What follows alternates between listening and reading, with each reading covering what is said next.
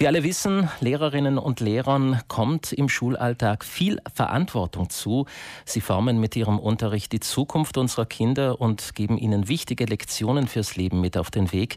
Gleichzeitig sind sie aber auch für die Aufsicht und die Sicherheit verantwortlich. Das beginnt im Pausenhof, setzt sich im Schulalltag fort und dort vor allem bei Schulausflügen. Zurzeit ist bei der Südtiroler Lehrerschaft der tödliche Balkonsturz eines zwölfjährigen Schülers aus Deutschland Gesprächsthema Nummer eins. Der Bub verunglückte bei einer Klassenfahrt in einem Hotel in Arndal. Gestern ist er im Bozner Krankenhaus seinen Verletzungen erlegen, die er sich beim Sturz aus dem zweiten Stock zugezogen hatte. Dieser Fall ruft Erinnerungen wach an einen ähnlich tragischen Fall, einer italienischen Schülerin vor etwa zehn Jahren. Dieser hatte ein Kassationsurteil zur Folge, das die Organisation von Klassenfahrten grundlegend verändert hat. Im Frühstücksradio begrüße ich dazu jetzt die ASGB Schulgewerkschafterin Petra Nock. Schönen guten Morgen. Guten Morgen. Und schön, dass Sie hier sind. Wie ist denn aktuell die Stimmung innerhalb der Lehrerschaft in Bezug auf Schulausflüge? Also ich würde sagen, die Stimmung ist aktuell eher gespalten. Es gibt äh, einige, die sich einfach dieser Verantwortung nicht mehr stellen wollen, weil äh, einfach die Angst sehr hoch ist äh, vor eventuellen Nachfolgen. Andererseits gibt es aber immer wieder jene, die sagen, nein, es gehört zu meinem Berufsbild, ich äh, übernehme das trotzdem und begleite die Schüler. Das Kassationsurteil hat ja enormen enorme Auflagen mit sich gebracht, die schwer erfüllbar sind. Was gehört denn da alles dazu? Also als, äh, es ist so, dass praktisch eine Lehrperson im Vorfeld sollte, laut äh, Urteil eben, alles Vorhersehbare und Vermeidbare bereits abwägen. Das heißt, im Vorfeld sollte überprüft werden, wie die ähm, Location ähm, gestellt ist, äh, wo werden die Schüler untergebracht. Es, wär, es würde auch notwendig sein, dass sämtliche Transport, Transportmittel überprüft werden, was natürlich eine große Herausforderung ist, denn äh, ich denke, die wenigsten Lehrpersonen wären in der Lage, den Bus auf die Fahrtüchtigkeit zu überprüfen. Also Lehrer müssen sich im Vorfeld absichern, Kenntnisse fast wie ein Sicherheitsbeauftragter mitbringen. Ja, fast noch mehr. Das heißt, man müsste in weiser Vorhersehung bereits alle möglichen Eventualitäten mit einkalkulieren, wo es zu Gefahrenquellen kommen könnte. Und das ist natürlich im Anbetracht des jugendlichen Alters dann schwierig, weil in dem Alter dann halt gerne auch man über die Stränge schlägt und das muss man dann mit einkalkulieren. Und Lehrerinnen und Lehrer sind auch nicht automatisch versichert, haben Sie mir erklärt. Nein, also prinzipiell ist es ja so, dass äh, Lehrpersonen in bestimmten Fällen sich selber äh, versichern müssen. Das heißt, da müsste ich jetzt etwas ausholen. Wenn ein Schadensfall an einer Schule auftritt, dann stellt sich die Schule schon äh, in erster Linie vor die Lehrperson. Aber sollte es zu einer Schadenersatzforderung kommen, dann wird vom Rechnungshof überprüft, ob die Lehrperson alle Auflagen erfüllt hat. Das heißt, wurden alle notwendigen Maßnahmen getroffen. Und wenn das dem nicht so ist, dann kann äh, die Lehrperson persönlich haftbar gemacht werden. Es hat auch schon Verurteilungen gegeben wo Lehrpersonen mit persönlichem Hab und Gut dann äh, die Haftung übernehmen mussten.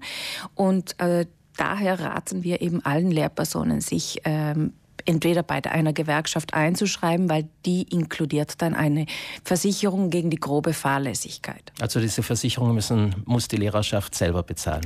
Die muss die Lehrerschaft selber bezahlen. Es hat früher einmal die Möglichkeit gegeben, dass man sich durch eine Zuzahlung direkt äh, praktisch vom Arbeitgeber versichern hat lassen, aber es hat dann auch eine Bestimmung äh, gegeben, wo, wonach das dann nicht mehr möglich war.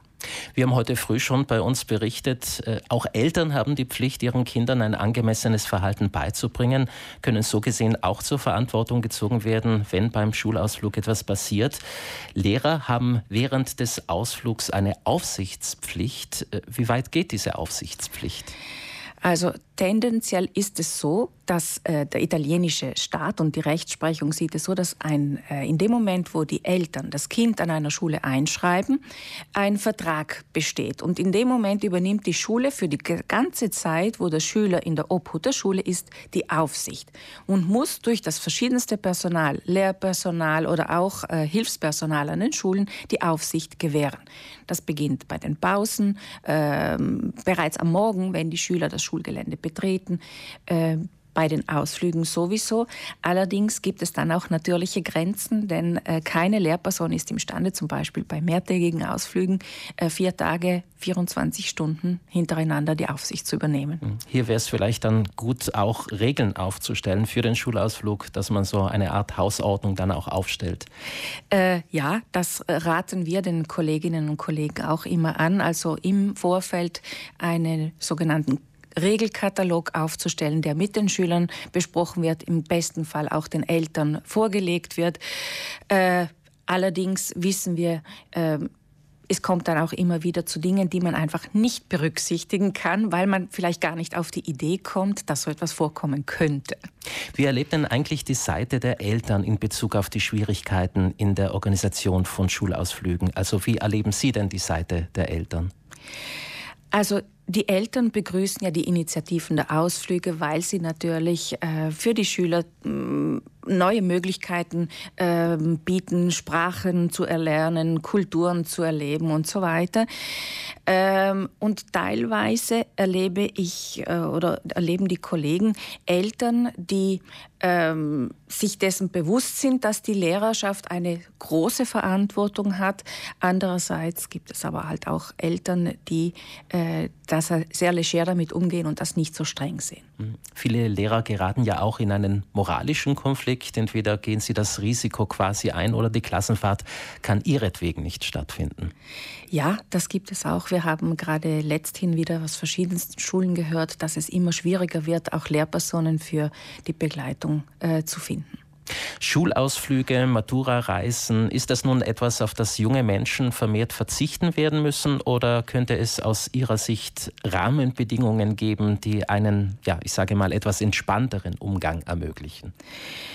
Ich denke, es ist vielleicht ein gesellschaftliches Problem. Das heißt, äh, wenn wir davon ausgehen, dass Matura-Reisen sicherlich als Abschluss zum Beispiel eines Fünfjahreszyklus ein, ein Highlight in der Karriere eines Schülers darstellen, äh, müssen sich alle Beteiligten einfach bewusst sein, dass jeder eine bestimmte Verantwortung trägt. Und äh, das heißt, auch die Eltern ähm, müssen den Kindern, in dem Fall sind es schon junge Erwachsene, äh, bestimmte Benimmregeln mit auf den Weg geben. Und wir haben leider in der Gesellschaft tendenziell das Problem, dass immer, wenn etwas passiert, irgendjemand schuld sein muss und irgendjemand haften muss.